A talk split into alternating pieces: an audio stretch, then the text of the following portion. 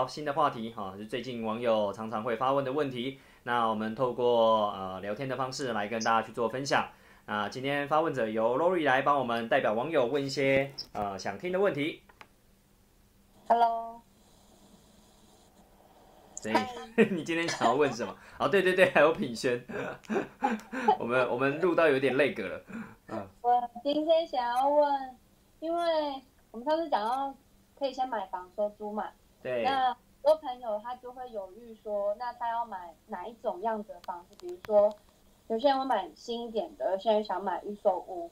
那甚至有些人他觉得像竹科附近的那些预售屋，以后可能有机会翻倍啊涨价的，那甚至有些人已经从这里面获利了，那要怎么样去选择？因为比如说我我不是洗他脑啦，比如说我我跟他讲我现在想要做的中古屋的这个部分的投资，那他可能就会觉得说预售屋比较好。那这个中间我们要怎么去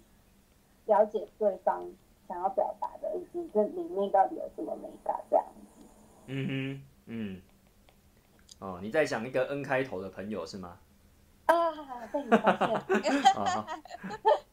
这么准啊、嗯，好啦，其实呢，应该这么说好了，这不是只有你朋友有的问题，其实很多我身旁的朋友，也有一些同学在主科上班，其实一样的道理，他们都会觉得，因为我买房子，好，那我们要收敛一下，因为呢，其实这跟不同的话题不一样，你买自住的来聊，跟买收租的来聊，那是两件事情。我们先把它界定在买房收租的这个世界里面，然后呢，到底是要买一个预售屋新的，呃，来收租，还是我要买一个中古屋旧的来收租？那呃，大部分人来讲，其实他如果没有能力的情况下，没有能力，所谓没有能力的意思就是说，他没有去做研究，也不会去做分割出租，呃，也不会做隔套，也不会做呃其他的事情。那我们会鼓励他就买新的就好了，因为比较单纯。啊，跟能力有关啊，他身旁也没有这样的人可以讨论，也没有教练，也没有顾问，啊，买新的就好，单纯。好，那因为这个呢，最主要呢，对于很多买预收的人来讲呢，他们就会是想要整层出租。那整层出租呢，为的就是以以后价差为主。哦，他想要得到价差，哎为主，然后呢，所谓的租金为辅，好不好？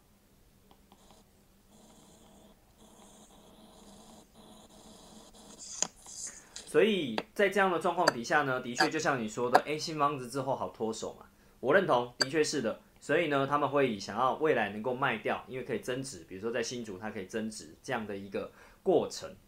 那但是呢，如果你是要以长期收租，又或者你有能力，你身旁有那个呃这样呃就是伙伴团队教练的话，那当然我们就会认为，呃买房子收租能够以租金为主。然后呢，价差为辅哦，不是不不赚价差哦。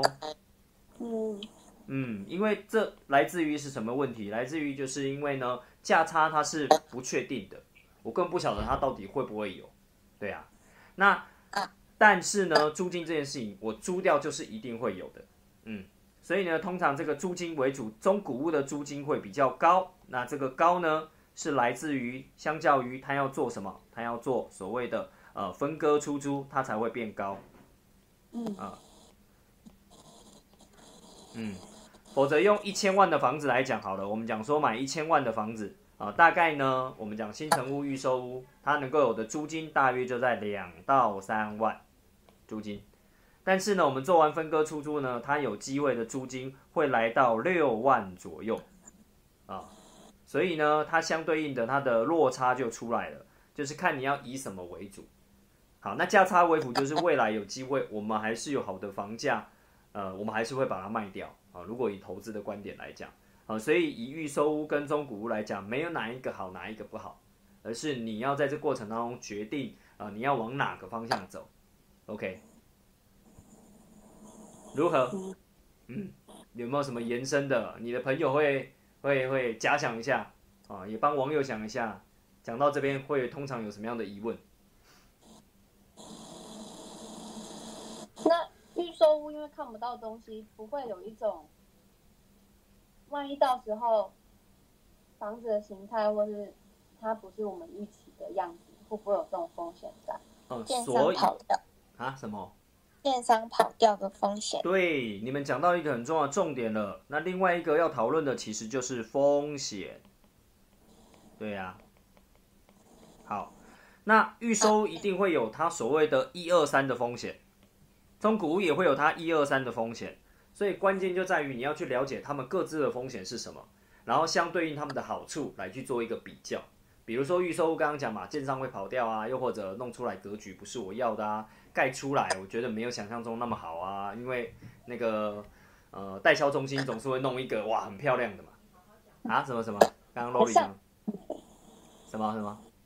想象比较美，对，想象的比较美，因为这是他销售的一个手法嘛，就是说也没有讲对跟错，也没有讲建商的不好或代销中心的不好，而是我们够有能力，好，在买预售屋的过程当中，你要够有能力。比如说买的够多预售屋的人，尤其是买完预售屋又懂得最后有接过成屋的人，那那个经验值会比较足一点，那他就会了解，我会避开一些不必要的。打个比方好了，比如说如果你买下来之后要变成成屋哦，有些人是预售屋买下来之后呢，预售屋买下来之后他会干嘛？他会，他会等我一下哦，嗯，预售屋买下来之后呢，它会变成成屋，然后有些人是预售屋中间过程当中它就会卖掉了，那又是两个两套不同的策略。哦，所以如果我是预售屋，然后就卖预售屋，那你是卖一个美好的梦给下一手，大部分人都想做这件事情啊。但有时候风险就是等不到啊、有人买，那我们只得交屋之后再来买，再来卖，啊，那就会有这个风险啊。所以你的确你讲的这些都是风险，但我也要讲一下中古屋。中古屋它有它的风险，比如说它有很多的壁癌漏水啊，它它有可能在装潢的过程当中，呃，工班也会绕跑啊，又或者是你有可能装潢好租不到你想要的租金，都一样。所以最后是不是我们还是谈一个东西，还是回来能力跟能力有关啊？就是你还是强调，就是能力，你到底具备什么能力，你才去做那样的投资，好吗？如何？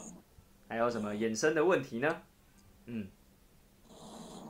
这个能力应该是判断能力跟解决问题的能力嘛？哎，如果你要讲到这个，应该是讲说你得先具备做中古屋相关的能力，你可能会开发中古屋，可能会贷款，可能会装潢啊这些。那你拥有了这些，包含招租管理的能力，你有了这些能力了之后，你才能够回来拥有所谓判断的能力。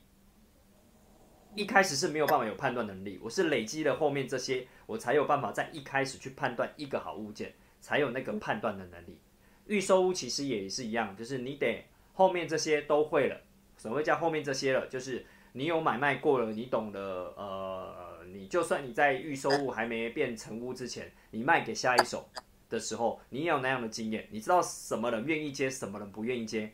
接的心态是什么，等等，接的中间过程当中会要花多少的费用等等，你都了解了，那你才能够回来判断，这样 OK 吗？啊，里面更复杂了，你要买进来再卖出去，中间还有建商会盖一期、二期、三期。玩这种有一期、二期、三期的，跟玩建商这个建商只盖独栋的，就只是盖一栋的，没有所谓的从化区的一期、二期、三期，那又不一样的。玩一个户数有三百户、五百户的，跟玩一个户数只有几十户的，那也是不一样的产品。玩一个空间有两房一厅的，跟玩一个小套房的，跟玩一个所谓的豪宅的，那又是不一样的。好所以其实说真的，它不是单单只是谈一个预售屋而已，它其实中间还要分很细的来讨论，那就是我们所谓的能力。好，你可能要抽丝剥茧完，发现诶我的能力在这里，那我就专注在预售屋的两房一厅，然后呢户数呢最好在一百户以下的。好，我不是说这样就是最好的哦，别误会我的意思哦，是我们研究过发现我的能力在这里，我对这样的房子我比较好操盘。那我就以这样的房子去做投资。好，中古屋其实也是一样画葫芦，就是我针对中古屋的平数大概在二十到三十平，然后我不玩一楼，我只玩二三四，我也不玩顶楼，哦等等，就是我们会去设定好自己的规格，然后再来去进场，那我们的能力就能够累积。OK，好哦，这一题稍微讲的有点进阶了哈，再讲下去就会超过我们原本一集的时间。其实这样好不容易讲一讲也有十分钟了，我们期盼一集就是短短的哈五到十分钟能够分享给大家，期盼能够对大家有一些帮助。感谢大家喽，拜拜。拜拜。